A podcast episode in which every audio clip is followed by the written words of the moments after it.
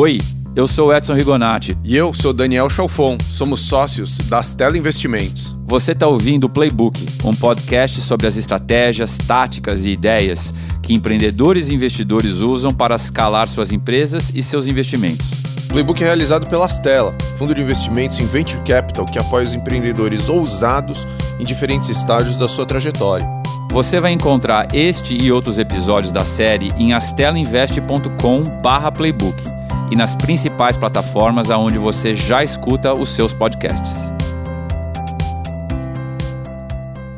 Pô, Daniel, nosso convidado de hoje, eu tenho certeza que no ultrassom dele, quando ele estava na barriga da mãe, ele já estava programando. Não é possível. Verdade, cara. Eu ouvi dizer que o cara começou como sushi man. Sushi Man? Eu ouvi dizer isso aí. De Sushi Man, ele virou fundador da Someone? Exatamente. Lucas Prim. Bem-vindo à Stella Bem-vindo, Lucas. Obrigado, pessoal. Conta aí, como é que um sushi man vira CEO de uma das startups mais promissoras do Brasil?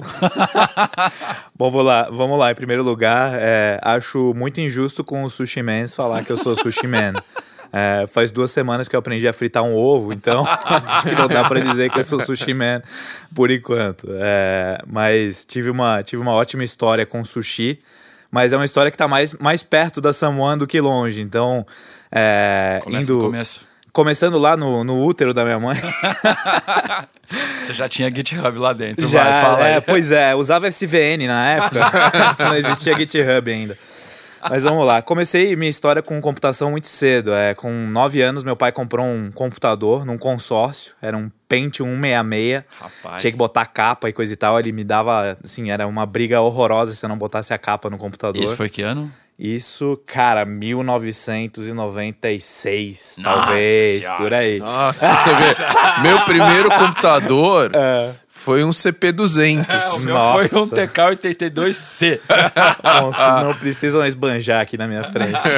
Vou ficar com ciúme. Mas vamos lá. Com 9 anos ganhei computador. Cara, foi meio paixão à primeira vista. É, comecei a fuçar, fuçar, fuçar. Sempre tive um espírito meio tinker. Abria o computador, depois não ligava mais. Meu pai tinha que levar na, na, na- na oficina. Era um inferno. E, e daí, com, ali quando eu tinha uns, uns 10, 11 anos, meu pai colocou internet em casa. Aquela discada, né? Modemzinho. Aquele, aqueles barulhos de loucos da internet discada daquela época. E aos sábados, se você entrasse depois das duas da tarde, era pulso único. Então, ele só ocupava a linha, mas não cobrava. Então, é, eu acessava aos sábados e comecei a ler apostilas de programação, tutoriais, né? De como programar em... é, na época era Pascal, Delphi, COBOL, cacete. Aprendi é, uma série de linguagens e comecei a fazer pequenos life hackzinhos. É, e comecei a fazer uns negocinhos por internet. Na época tinha um grupo é, que eu conhecia do Mirk na, na, na FNet, depois uma galera do, do ICQ, sei lá o que. A gente fazia site de dica de jogo de videogame, fazia uma, uma porção de. Você já tinha quantos anos aí? Aí eu tava, cara, com uns 11, 12 anos aí. Aí eu programava em PHP. Era, era uma tristeza, assim. Eu, eu tenho o código daquela época ainda, que é muito, muito engraçado. E comecei a fazer esses negócios pra, pra, pra internet. É, na época teve o apagão. Né? Tava na sétima série, teve o apagão. E no apagão você tinha uma meta que você tinha que cumprir lá para não dar apagão, né? Você tinha que, ah, ter que reduzir em X% seu consumo de energia. Daí eu fiz um softwarezinho em Delphi que você dizia o que, que você tinha na sua casa lá, ele te dava o que, que você tinha que desligar por quantas horas no dia para bater a meta do apagão, né? Isso na, na escola ainda. Aí levei o projeto para Feira de Ciências e tal. Enfim, sempre tive muita, é, muita afinidade com esse negócio de criar, codar, mas não tanto pelo código em si, mas por criar coisas. Minha mãe é artista, então ela, ela é designer e em casa eu tive uma influência muito forte de criação, de né, não só de criação dos dois sentidos, de, de Claro. ser um criador é, muito forte por causa da minha mãe. Então, desde sempre comecei a construir esses negocinhos e comecei a construir software para organizar meus CD-ROMs de jogos, comecei a construir software para organizar a biblioteca da casa que meu pai nunca usou, é, comecei- comecei a construir software para tudo. Até que mais ou menos cheguei ali no ensino médio, eu comecei a fazer meus primeiros hackzinhos. E tinha um site lá em Floripa que ele dava convite para balada. E daí tava lá no, no ensino médio, né? Queria ir pra balada, sei lá o quê. É, meu pai nem sempre liberava grana. E, e nesse site ele funcionava da seguinte forma: você entrava lá, respondia alguns quizzes, ganhava pontos, e daí chegava num determinado dia à meia-noite, ele liberava um convite a cada 10 minutos. E o primeiro que clicasse no convite trocava os pontos que ele ganhava no quiz por aquele convite da balada. O que, que eu fiz? Eu fiz um robozinho que eu botei o meu login e senha aí de todos os meus amigos. O robô entrava todo dia no site, respondia todos os quizzes possíveis e imagináveis. Ele já sabia qual era a resposta certa, porque toda vez que ele errava, ele registrava não é essa a resposta. Então é um, uma inteligência artificial primária.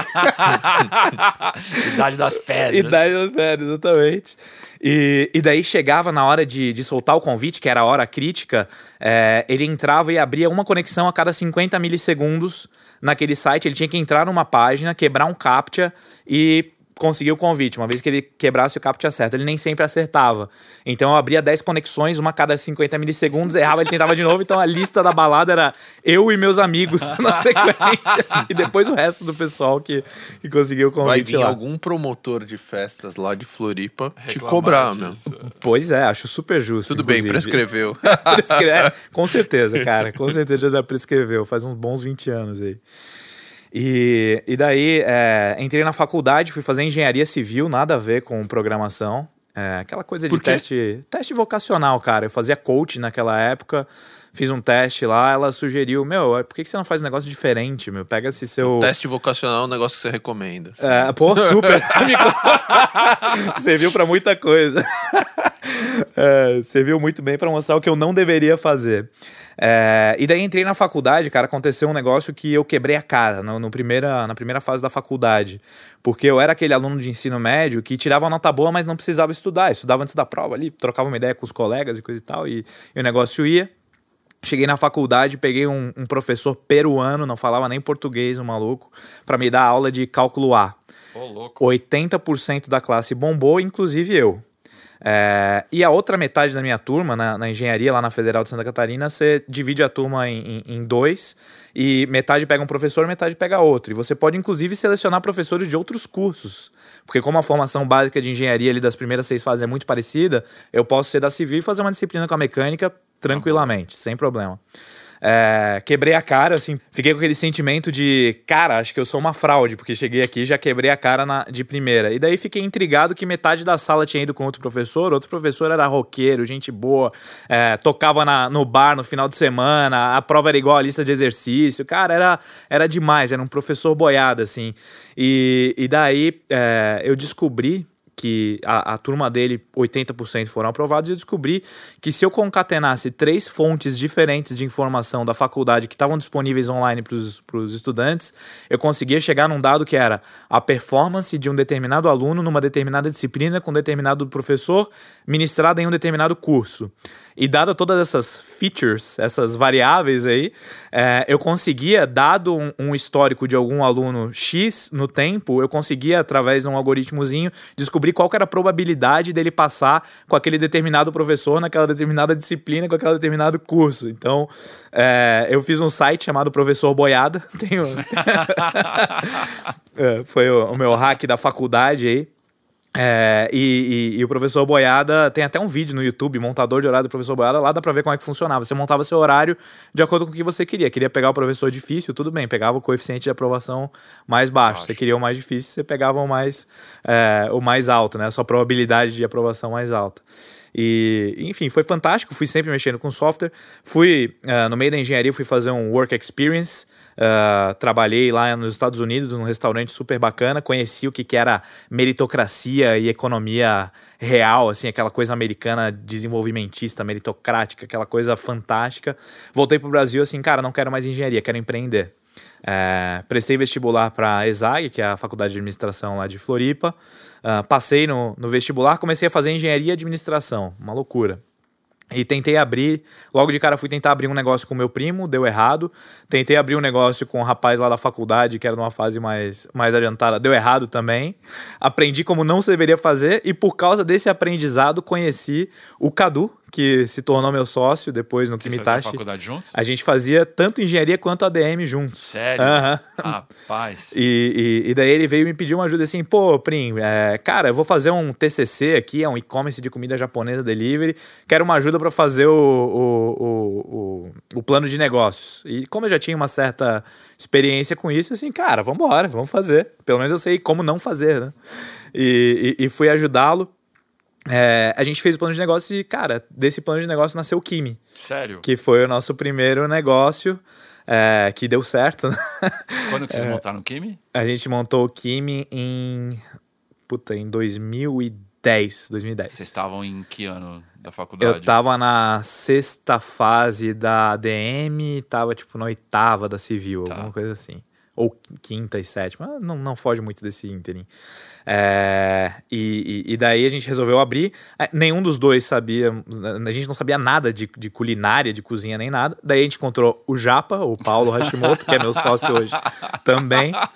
E... Mas ele tava na faculdade também ou não? Ele tava, tava fazendo ADM, ele já tinha feito gastronomia e tinha tido uma passagem por é, sistemas de informação. Sério? É, sim, já é super multidisciplinar aí. E, e daí resolvemos ali, o- o- os três, abrir o tal do e-commerce de comida japonesa delivery. O negócio, é, muito por muito em cima de suor, sangue, suor e lágrimas, deu certo.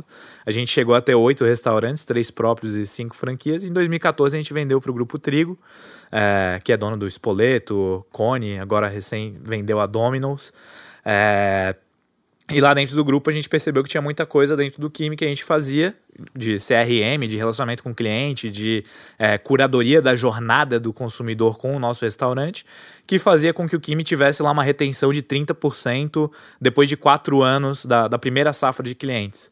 A gente viu isso, a gente viu que é, numa empresa super madura e super competente como o Grupo Trigo não tinha nada nem parecido com o que a gente estava fazendo, a gente viu, pô, mega oportunidade aí, vamos fazer a, a Someone. Que ano foi isso? Isso foi 2015, início de 2015. Aí vocês saíram do, do grupo. Eu saí do grupo, deixei já combinado que o Japa ia sair logo em seguida e o Cadu tinha um, um earnout um pouquinho mais longo, né? Ele tinha um, um compromisso lá de dois anos e o Cadu ia vir na sequência. É, eu comecei a montar, na época não, não era nem Samuana, era a Sílica, a gente queria... Sílica. Sílica, é um nome muito horrível, né? Criativo, hein? É, pois é. Tua mãe deve ficar orgulhosa. né? Nossa. É, muito. muito orgulhosa. E, e, e daí, abrir a Sílica, é, a gente tentou pegar a- algumas tecnologias lá de fora é, e tupiniquinzar elas em cima da plataforma do Kimi. Ah, logo de cara já vi que a Sílica não ia dar certo, porque toda a tese dela era construir em cima de APIs, e APIs no Brasil com local vendors não existe basicamente, então é, já vi que a, a tese dela estava furada. Conheci o Marvel, que tinha um aplicativo de fidelidade na época, é, que chamava Bônus. Eu vi que ali ele tinha uma puta fonte de informação que a gente podia usar para alimentar toda essa máquina de, de CRM, de curadoria da jornada do cliente e de performance de negócios locais.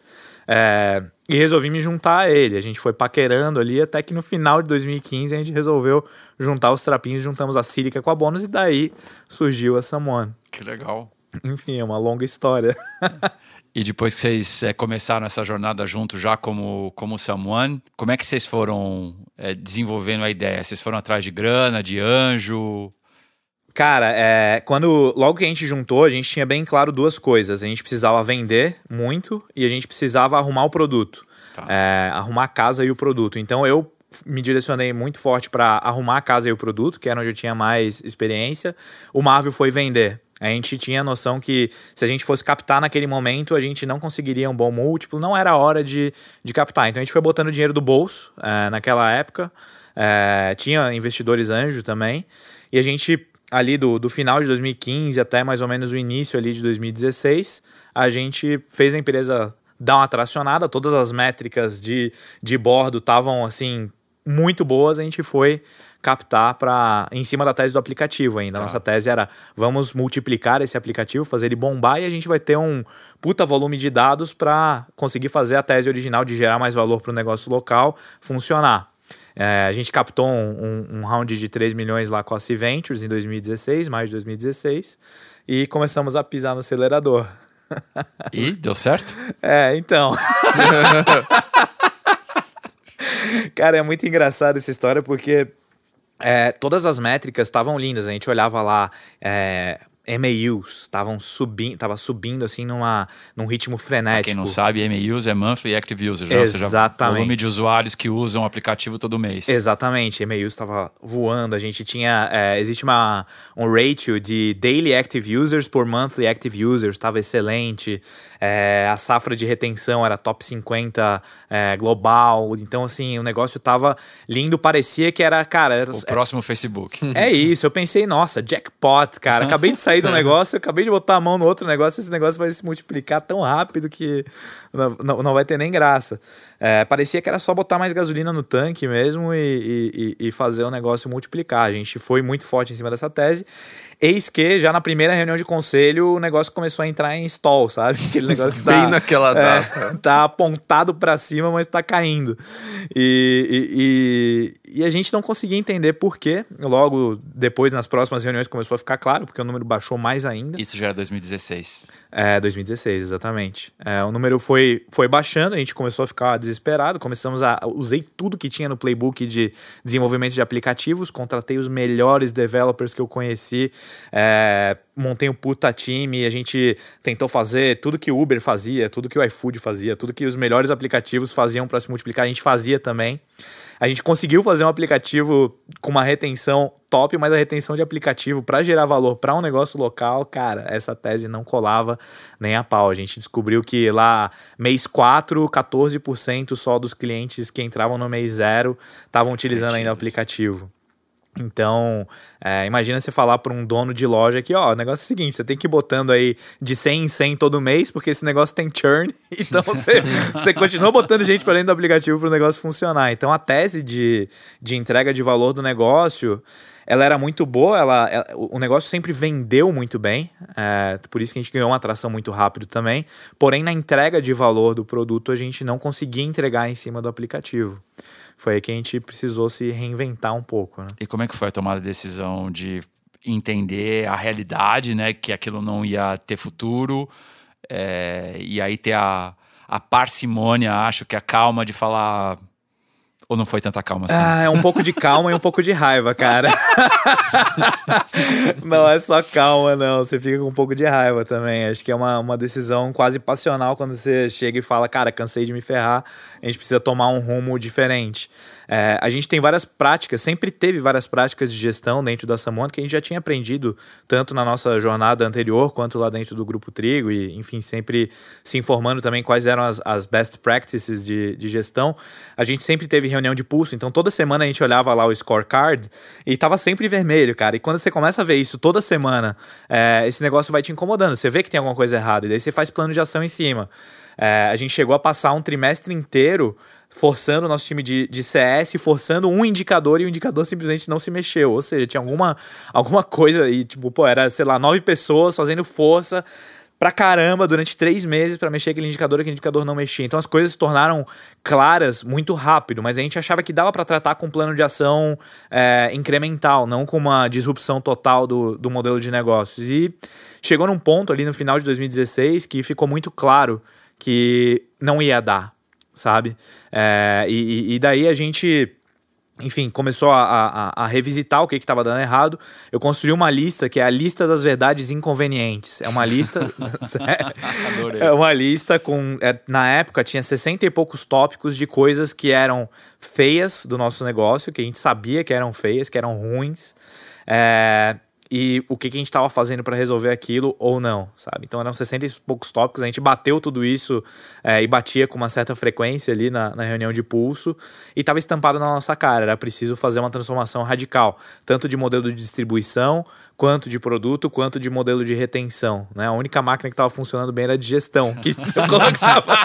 eu sei onde tá o problema. Mas e... Ah, chefe, não sei não. É, dava para ver onde é que estava falhando porque tinha gestão.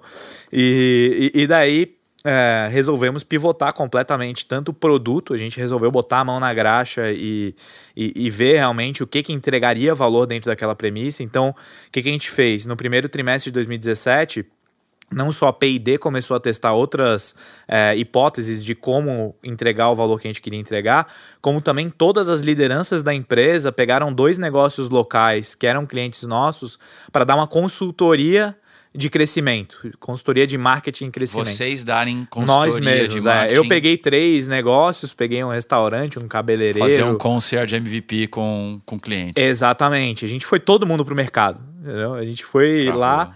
botar, é, pra rua, era sola de sapato mesmo, a gente ia até o lugar. Eu dei consultoria para um cabeleireiro que ficava lá no centro de Floripa, para uma loja de suplementos que ficava em Porto Alegre e para um restaurante que ficava do lado da Samoana.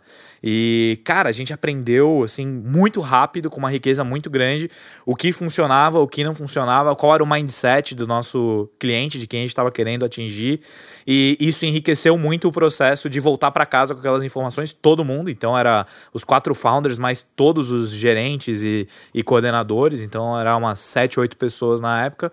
Pô, era oito pessoas, cada um tinha que pegar pelo menos dois, a gente tinha input de muita gente, com muita, com muita é, intensidade. Então a gente levava para casa toda essa, essa riqueza de informação e transformava nessa nova versão do produto. Ou seja, você começou com um negócio que era para ser uma API, aí depois pivotou para ser um aplicativo de consumo e aí virou um SaaS, é isso? Exatamente. Exatamente. E a gente viu que era o que fazia mais sentido, cara.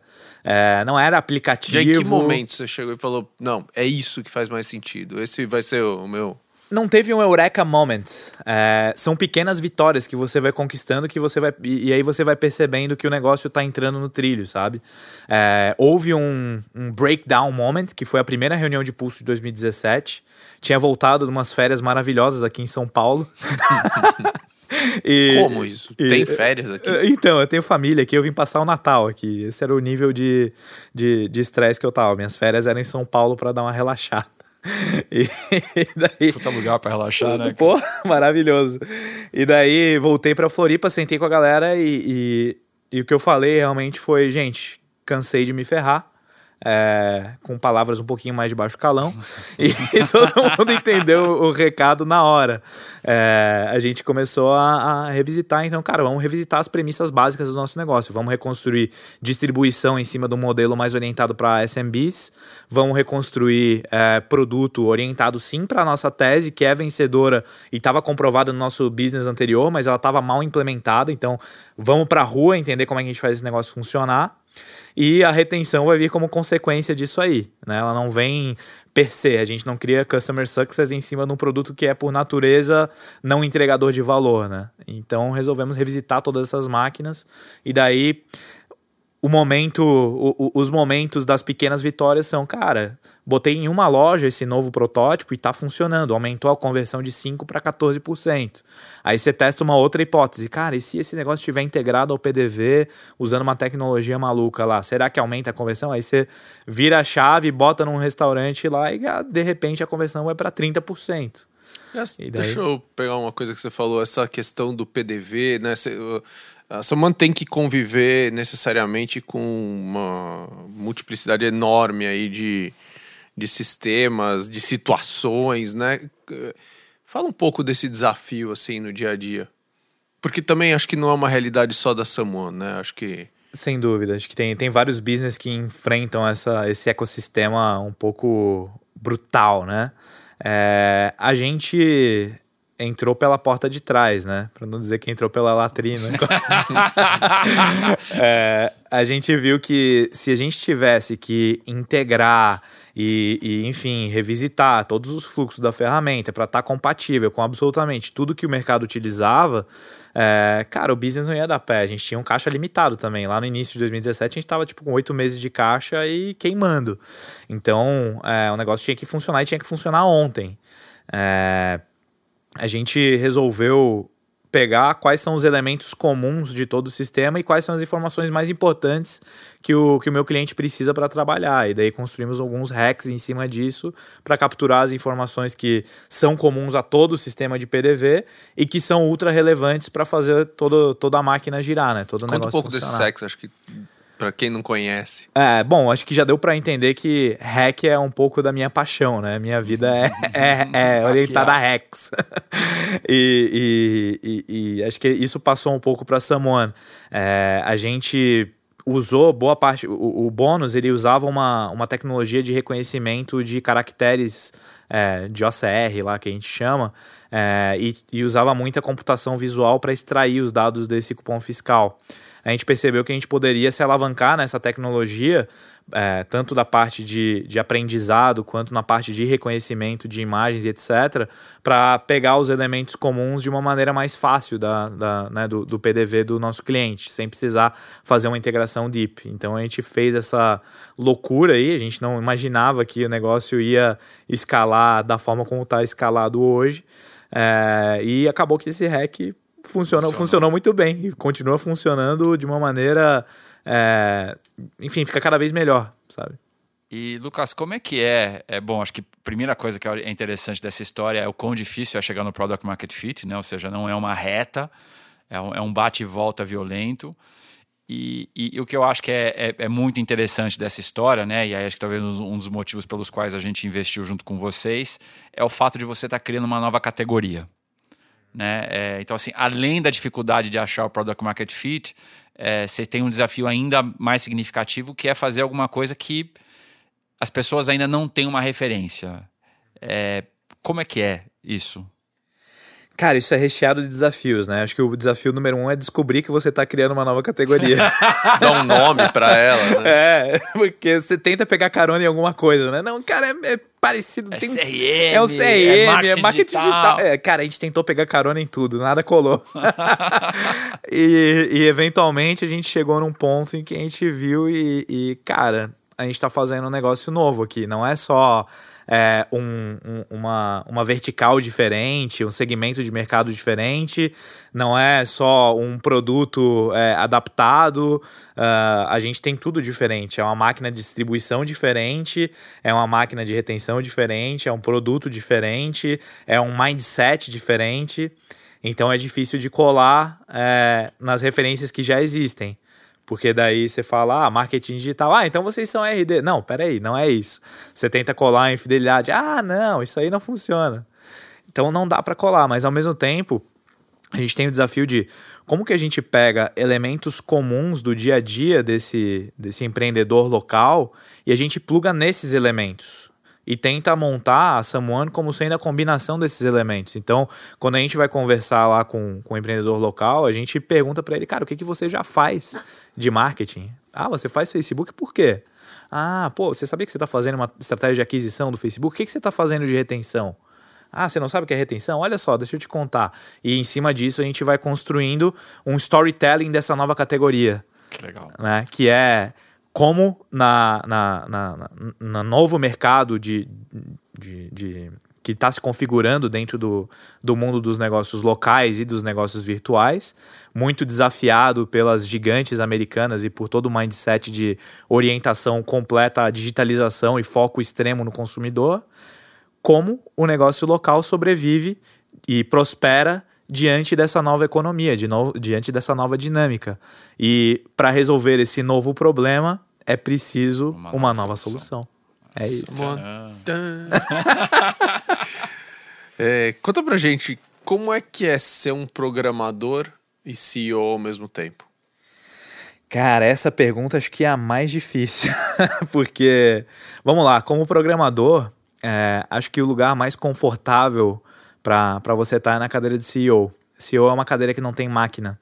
Você tem que criar o seu jeito de ser CEO.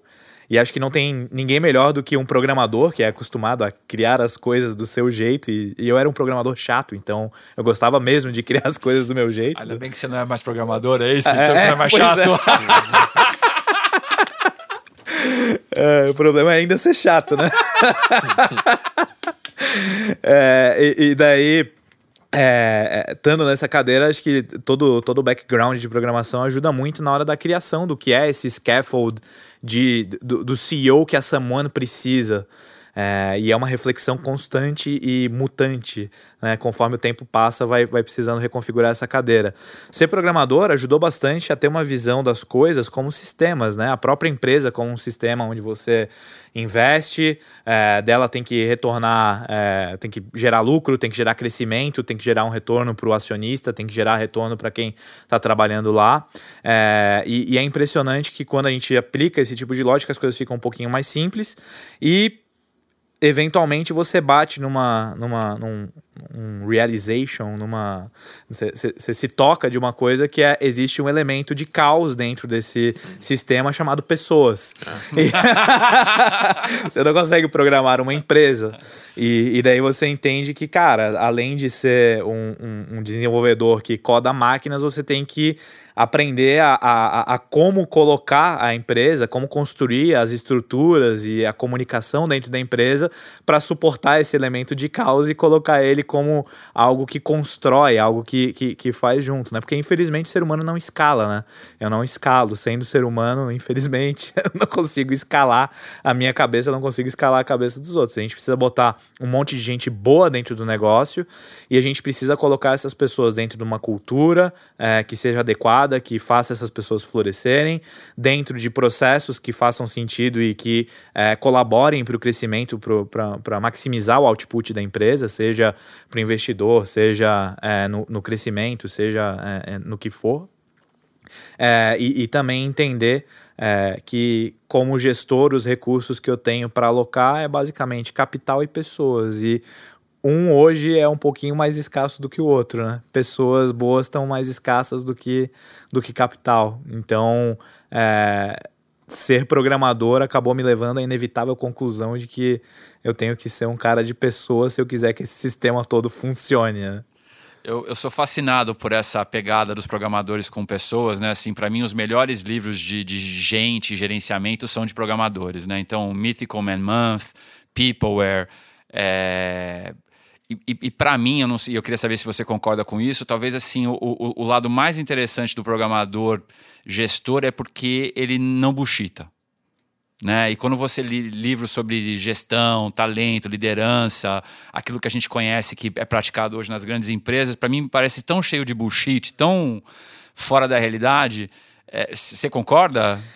Concordo, concordo. Acho que é, durante a minha trajetória de tentar encontrar que qual o papel que, que eu precisava exercer diante do meu time, ocupando uma nova cadeira, é, fui exposto a essa nova realidade e tentei encontrar ali como é que casava as coisas. Toda vez que eu tentei bullshitar, o pessoal me pegava no flagra.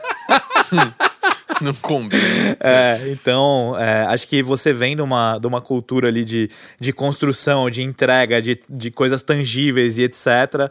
É difícil de bullshitar, cara. As coisas têm que fazer sentido, elas têm que estar conectadas, sabe? Eu concordo plenamente. Bom, vamos lá jogar ping-pong aqui. Então, Vambora. perguntas rápidas, respostas na lata. Vamos lá. O que você tá lendo? É, The Fuzzy and the Tech. Fiquei sabendo através de uma newsletter é, aí que eu boa. assino. Eu também assino. o que você tá hackeando? Que eu tô hackeando? A Someone, cara. A Someone. tô hackeando o mercado de local store, de, de, de local stores, né? Quem te influenciou? É, todo o ecossistema de Floripa, cara. Desde um Eric lá da RD, um Guilherme da Achado, João da Caordic, Marcos Miller, Tel, é, Diogo, enfim, tem N pessoas. Eu busco referências locais, cara. Seres humanos que nem eu, que a gente vai lá, toma uma cerveja juntos e eu entendo que eles estão fazendo coisas fantásticas. Eu vejo que dá para eu fazer também. Uma fonte de informação? Newsletters, muitas, é, desde e, e, específicas, assim, eu adoro newsletter de, de alguns fundos, tipo a, a First Round é, Review, é, gosto da Lighthouse para gestão de pessoas, Product Habits do Riten Chá para produto, newsletter das, das telas para dicas de música e por aí vai. Pô, não tem só música lá, tem os podcasts também. é, brincadeira. É, um ritual de trabalho que você não abre mão. Eu tenho uma ferramenta chamada Radar, cara, que eu boto absolutamente tudo que eu tenho que me preocupar na minha vida. Então, desde levar minha cachorra para passear, é, meu casamento, até qual a minha responsabilidade com os meus investidores, o que, que, eu que, que eu tenho de projeto, iniciativa abertos, etc. Todo domingo eu paro para fazer duas coisas: revisitar o radar e construir minha tudo da semana, e escrever o e-mail de abertura da semana da Someone. É, pra, falando um pouquinho de como foram as coisas. Esse hábito, para mim, é o melhor. Eu consigo revisar tudo que aconteceu, consigo entender tudo que eu tenho em aberto e planejar a próxima semana para chegar um pouquinho mais longe. Uma ferramenta de trabalho? To-do list. Boa e velha. Cara, não tem nada melhor. Só uma pergunta, o radar é uma ferramenta que você construiu ou é uma ferramenta ou é um, um modelo mental? Eu construí dos. Não, não é uma ferramenta, é um, é um, é um modelo mental. Na prática, é uma nota gigante tá do bom. Evernote, que tem lá tá. escopos pessoal, é, profissional, Entendi. CEO, tá. programador, etc. E, e por aí vai. Vamos lá, e um grande aprendizado de negócios. Cara, uma coisa que é um pouquinho diferente da programação. Na programação, se você tem um excelente planejamento é, e nem sempre uma execução é, primorosa, as coisas funcionam bem. Se você tem uma arquitetura boa, um design bom de código e etc. É, no business, não. Se você tem uma execução mediana em cima de um planejamento primoroso, a coisa não vai. Então, acho que um, um, uma execução primorosa em cima de um planejamento mediano é melhor do que uma execução mediana em cima de um planejamento é, primoroso. Isso eu descobri na prática, na raça. É, na raça. Não era muito meu mindset, não. Eu não via muito valor na, na execução. Aprendi com o tempo. Animal. Banzai. Oh. Viva o Sushi Man. E vamos comer um ovo, né? Ai, Valeu, Lucas. Obrigado, meu. Eu que agradeço. Obrigado, pessoal.